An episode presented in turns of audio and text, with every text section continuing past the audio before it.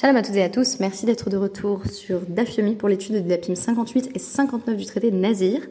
J'espère que vous aurez eu autant de plaisir que moi à retrouver la voix française de Shang dans Comme un homme, le grand classique. Aujourd'hui, on parle de questions euh, surprenantes peut-être, comme l'épilation masculine ou encore les femmes qui partent en guerre. Disons-le en un mot, dans la halacha, Mulan n'aurait pas eu l'autorisation de euh, se déguiser en homme, de cacher sa véritable identité, et a fortiori, il aurait été fort compliqué pour elle de prendre les armes, puisque les armes sont considérées comme le Keligever par excellence, un instrument masculin réservé aux hommes. Alors, tout commence lorsqu'il est question, bien entendu, euh, de pratiques liées au rasage, puisque nous avons parlé non seulement euh, du nazir, mais aussi du lépreux, du fait que, en général, on ne peut pas se raser, mais que eux le peuvent dans le contexte spécifique qui est lié euh, à leur sortie de euh, et à leur sortie de période de lèpre. Et là, on a une déclaration de Rav qui va nous éclairer sur les personnes qui, en général, ont une pilosité qui les dérange. On nous dit à Marav, mais qu'à la dame, kol goufo bétard. Donc si une personne a trop de poils, il peut littéralement s'alléger tout le corps avec un rasoir. Donc en fait, un homme peut s'épiler intégralement s'il se trouve trop poilu. Ici, euh, ces poils génèrent un inconfort. Métivé, objection immédiate de la Gemara. Il est pourtant dit dans une braïta qu'un homme qui s'épile euh, les aisselles ou encore les poils pubiens, il est fouetté parce que euh, il transgresse l'interdit exprimé dans Dvarim 22.5, qui est l'interdit de euh, Keligiversim Latisha, c'est-à-dire en gros l'interdit de ne pas se conformer euh, dans son identité de genre à son identité biologique. Alors, mais Rabbanim de la Yeshiva répondrait que c'est beaucoup plus compliqué quand on a affaire à des personnes transgenres, mais je noterai qu'il y a ici marloquette et que la marloquette, le dissensus, il part précisément de textes comme celui-ci.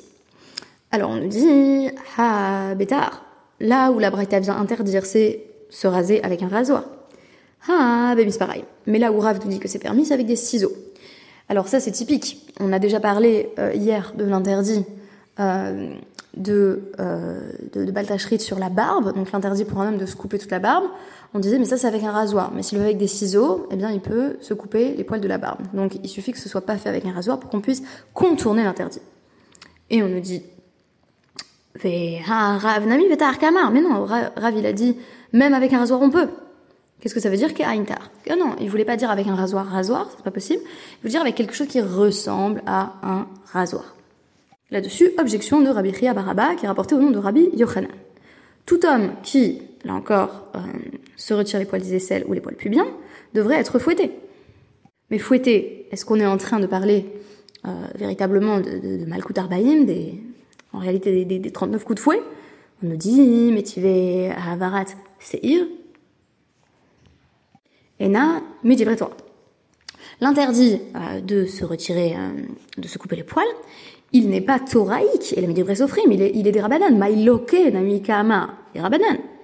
Donc quand on nous dit il est fouetté, ça ne peut pas désigner une peine qui correspondrait à une faute, à une transgression d'Eoraita, ça doit désigner les euh, coups de fouet de, Makat Mardouk de la rébellion que vont euh, imposer les sages quand on transgresse leurs interdits à eux. Nouvelle euh, formulation, reformulation de la vie de Rabbi Yochanan. On nous dit donc de nouveau, mishum lo yilbash gever. Quelle est la raison pour laquelle un homme ne peut pas se, se, raser les poils pubiens ou les poils des aisselles? Eh bien, c'est parce que ce serait associé à, littéralement, simlatisha, c'est une robe de femme. En réalité, dans la Gemara, cette idée de robe de femme va être très largement étendue pour désigner tout ce qui est associé à un genre plutôt qu'à l'autre. Typiquement, les armes qui vont représenter la masculinité, mais aussi les pratiques d'hygiène et de beauté euh, qu'on va euh, associer aux femmes. Donc tout ce qui est épilation euh, va être associé à l'agent féminin. Et là, on nous dit, en fait, pour Rabbi Yochanan, si c'est directement lié au pasuk de Devarim, 22.5, cet interdit de se raser, c'est un véritable interdit d'Eoraita. C'est à ce moment-là qu'on nous dit, il y a un désaccord entre euh, le Tanakama, qui estime qu'il s'agit donc la vie anonyme, euh, en l'occurrence dans la Braïta, qui nous dit effectivement il y a cet interdit pour un homme de porter un vêtement de femme, mais euh, ça ne vient interdire le fait de se raser les poils pour un homme, bien sûr, que euh, à un niveau d'Erabanan. Pourquoi? Eh bien parce que pour le Tanakama, la véritable interdiction, c'est pas simplement de porter un vêtement associé euh, à l'autre sexe, c'est euh, de le faire à des fins de toeva. C'est-à-dire pour une abomination, comme il est dit, euh, justement dans euh, toujours des barim 22.5, toevahi, c'est une abomination, Et le Tanakama nous dit là-dessus, simplement porter un vêtement de l'autre sexe, on voit pas en quoi ce serait une abomination. Je veux dire, il n'y a, rien de si choquant. Voilà, je vois un homme en robe, elle est où l'abomination? Mais alors, nommons-la maintenant cette abomination, et là, chez Lo Yilbash Is Shimlatisha, Yeshev Ben Hanashim. L'abomination, elle consiste euh, à utiliser le vêtement pour se déguiser euh, dans, des objectifs de, dépravation sexuelle. Donc on nous dit par exemple, euh, on aurait pu penser à des, des, épisodes aussi de, de, la mythologie grecque, à, à Hercule par exemple, euh, ou à Achille, qui à des moments donnés vont être déguisés parmi les femmes. Là on nous dit c'est un, un homme qui, en fait, pour aller séduire, sans doute, peut-être même pour aller commettre des violences sexuelles, cet homme va se déguiser en femme, il va mettre une robe et il va aller s'asseoir parmi les femmes. Ben et on aurait une femme qui, euh, pour pouvoir profiter de la compagnie des hommes, mettrait volontairement un habit masculin, euh, justement, euh, dans le but de, de, tromper son entourage. Et là, ce serait la Toeva. Mais Rabbi Eliezer Ben Yaakov propose une autre interprétation en disant isha D'où sait-on qu'une femme ne doit pas euh, prendre les armes pour aller en guerre? Talmud Lomar, lo euh, gever alisha velo yilbash gever simlatisha. Précisément parce que le pasuk nous dit, eh bien, une femme ne portera pas des ustensiles habituellement associés aux hommes et un homme euh, des ustensiles ou même des, des, pratiques, des vêtements ou des pratiques qui sont associés aux femmes. Qu'est-ce que ça veut dire simplement? Shelo itaken ish be euh, tikune isha. Euh, c'est étonnant d'ailleurs. Euh, ah, bon, littéralement, un homme ne doit pas se réparer comme une femme se répare, ce qui présupposerait qu'effectivement, en tant que femme, on a beaucoup plus d'efforts à faire dans l'élaboration de la beauté que les hommes. Et on nous dit, un, homme ne doit pas penser se réparer en ressemblant à une femme. Il y a vraiment euh, une interprétation littérale de, ce passage qui, qui, serait presque, pour employer un terme contemporain, transphobe. C'est-à-dire, un homme ne doit pas penser qu'il peut se changer en femme. Donc, vous avez ici les deux éléments de la marque Loquette on a l'avis du Tanakama. Et l'avis du Tanakama, c'est le problème de mettre un vêtement de l'autre sexe, c'est de le faire pour tromper et pour potentiellement aller chercher des faveurs sexuelles. Euh, et donc elle serait là la Toeva, la Toeva comme forme de perversion morale. Et pour Rabbi Eliezer Maniakov, le problème en soi, c'est de porter un vêtement qui appartient à l'autre genre, peut-être même, on pourrait dire, de, de, ne pas correspondre aux attentes des deux genres qui sont ici d'ailleurs stéréotypés de manière assez étonnante. On nous dit qu'est-ce qui définit clié vert, qu'est-ce qui est vraiment masculin, c'est les armes pour aller à la guerre, et qu'est-ce qui définit euh, euh, voilà le, le, côté féminin, et eh bien ce serait euh, les, les, ornements, euh, tout ce qui est de l'ordre de s'apprêter. Alors, Rabbi Yochanan, on l'aura compris, il est du côté de ce deuxième avis de Rabbi Eliezer ben Yaakov.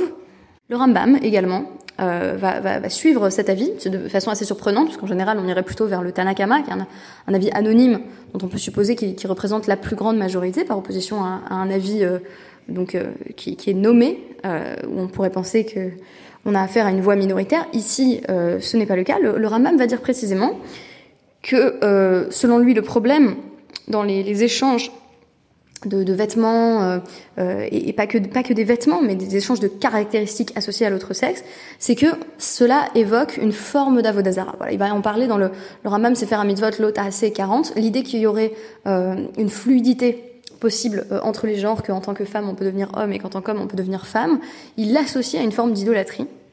Du coup, je me suis posé la question euh, est-ce que est-ce que dans, dans, dans, le credo même de la fluidité de l'identité de genre, il y aurait une forme d'avodazara?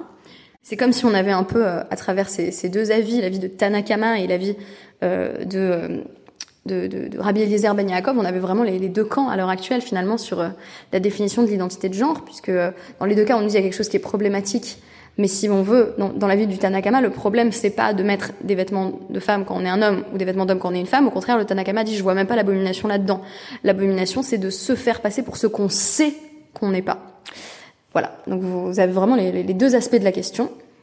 Alors, qu'est-ce qu'on retire de, la lecture, euh, notamment des, des euh, Donc, euh, au début de la période médiévale, eh bien, les guéonymes vont nous dire attention, parce que euh, Kelgever Simlatisha, ça va être historiquement défini et redéfini. C'est subjectif, euh, c'est euh, dépendant euh, du lieu et dépendant du moment. Donc, bah, par exemple, si on a une, une, société culturellement où on porte bah, des kilts et que pour les hommes c'est pas du tout simlatisha, c'est pas c'est pas un habit spécifiquement féminin, les hommes pourraient tout à fait le porter. Alors, ça pose évidemment une question plus large. Est-ce que dans un contexte où il est acquis que les femmes vont à la guerre et portent des armes, on pourrait penser à ça, évidemment. Est-ce que, du coup, ça s'arrête aussi d'être un problème de Kelly Gever Justement, Rav Moshe avait proposé euh, euh, une, une chouva passionnante sur la question des, femmes qui, aux États-Unis, portent des armes à feu pour se protéger. Et en fait, euh, il était plutôt pour. Donc, il estimait que, voilà, on pourrait outrepasser l'interdit de, de, Kelly Gever dans certains cas où, où culturellement, voilà, le port d'armes ne serait pas limité aux hommes. Donc, finalement, Qu'est-ce qu'on garde de Kelgever et Simlatisha si on dit bah c'est toujours très contextuel, très historique. On pourrait dire à l'heure actuelle il y a quand même pas beaucoup d'hommes en robe dans la rue, donc ça reste vraiment Simlatisha. Euh, il n'y a pas beaucoup d'hommes maquillés, donc ça resterait encore une caractéristique féminine.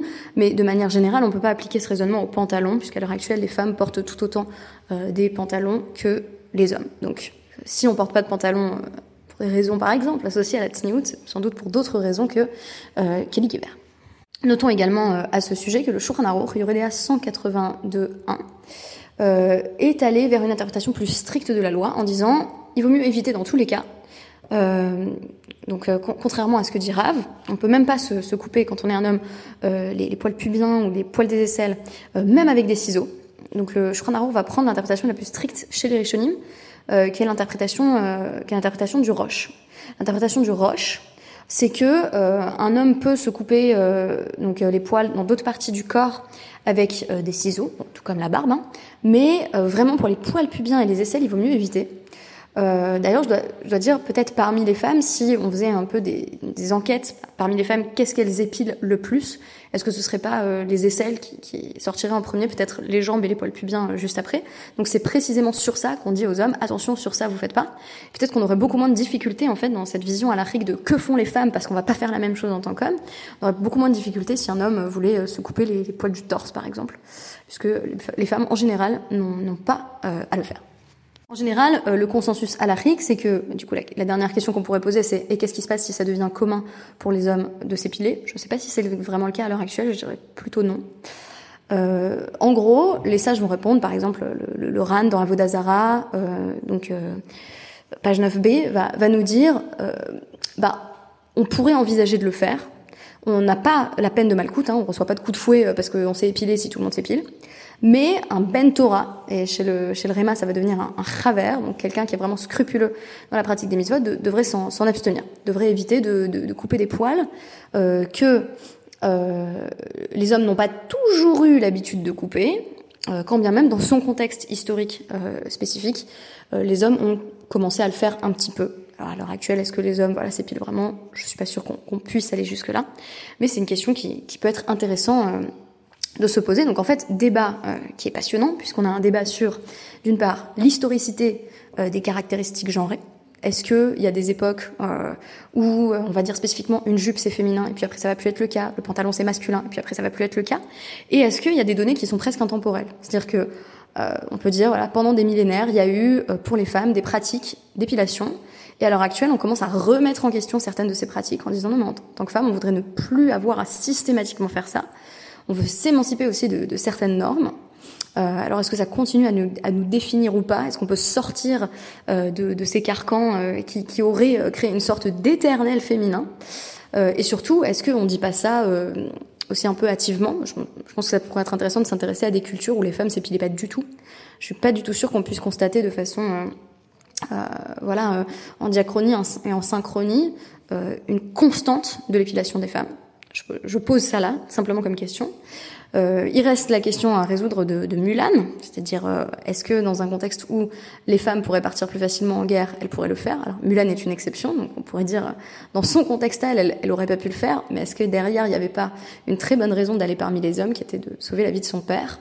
Il y a toujours des critères à l'Afrique à, à, prendre en compte euh, en, combinaison les uns avec les autres et non pas euh, séparément. En fait, euh, ce DAF, c'est vraiment le point de départ d'une discussion, de toute discussion peut-être, euh, sur euh, l'identité de genre et la possibilité de d'être un transfuge, en fait, d'échanger, de prendre des pratiques associées à, à, à l'autre sexe, de développer tout simplement une identité de genre qui soit pas conforme à son sexe biologique. on avait vu que pour le Tanakama, ben, si c'est simplement porter des vêtements associés à, à l'autre à, l'autre genre, on, on voyait pas trop la question, elle est où la Toeva en gros. Euh, la question euh, devenait problématique quand il s'agissait de tromper, ce serait là la Toeva, ce serait justement euh, s'immiscer parmi les hommes ou parmi les femmes quand on sait qu'on n'en est pas un, peut-être pour éventuellement pour séduire. et on avait bien entendu la lecture beaucoup plus absolutiste de Rabbi Eliezer Beniakov qui dit non, c'est intrinsèquement problématique de se prendre pour ce qu'on n'est pas. Et donc je trouve ça intéressant puisqu'on retrouve un peu ces, deux positions dans, dans le débat à l'heure actuelle.